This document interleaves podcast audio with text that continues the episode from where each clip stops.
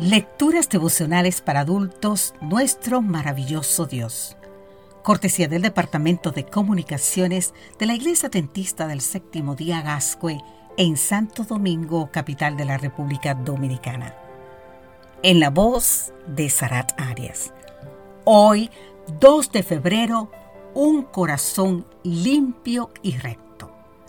En el libro de San Lucas, capítulo 15, versículo 7, nos dice, habrá más gozo en el cielo por un pecador que se arrepiente que por 99 justos que no necesitan de arrepentimiento. ¿Qué es lo primero que viene a tu mente cuando escuchas el nombre del rey David?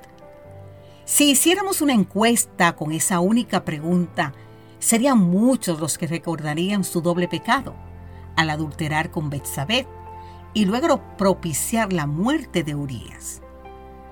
Qué bueno es que Dios vea las cosas desde una perspectiva diferente. Aunque desaprobó de manera rotunda el pecado de David y lo dejó cosechar sus terribles consecuencias, Dios lo perdonó por completo. Según se desprende de la siguiente declaración. David, mi siervo, que cumplió mis mandamientos y me siguió con todo su corazón y cuyos hechos fueron rectos a mis ojos. Te invito a leer el libro de Primera de Reyes, el capítulo 14 exactamente. Qué impresionante esto que acabamos de decir.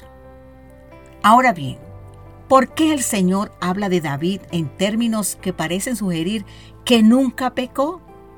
La realidad es que pecó y gravemente.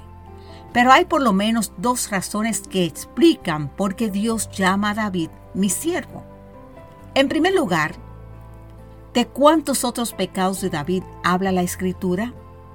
Como ser humano es obvio que pecó en otras ocasiones, pero parece que la práctica habitual de David era hacerlo recto.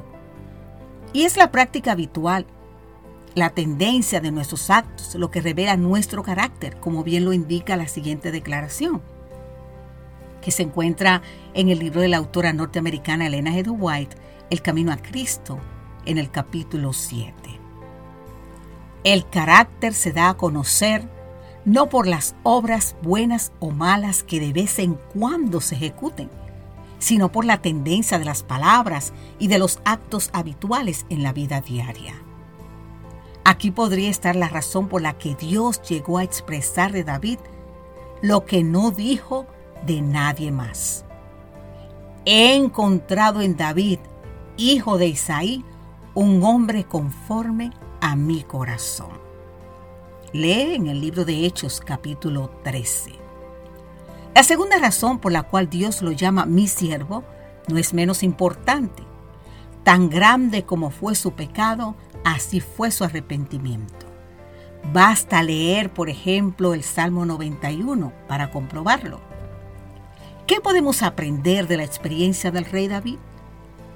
Que no importa cuán grave sea nuestro pecado, Dios nos perdonará si nos arrepentimos de todo corazón, tal como Él promete en su palabra. Primera de Juan capítulo 1, 9 nos dice, si confesamos nuestros pecados, Él es fiel y justo para perdonar nuestros pecados y limpiarnos de toda maldad. Querido amigo, querida amiga, si has caído en pecado, ahora mismo puedes doblar tus rodillas ante tu Padre Celestial y pedirle, al igual que el rey David, que tenga piedad de ti y que conforme a su misericordia borre tus rebeliones.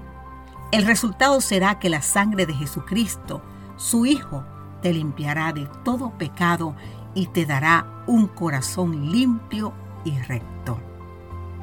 Entonces te invito a decir, Santo Espíritu, capacítame de modo que hacer lo recto ante tus ojos se convierta en un hábito en mi vida comenzando hoy mismo.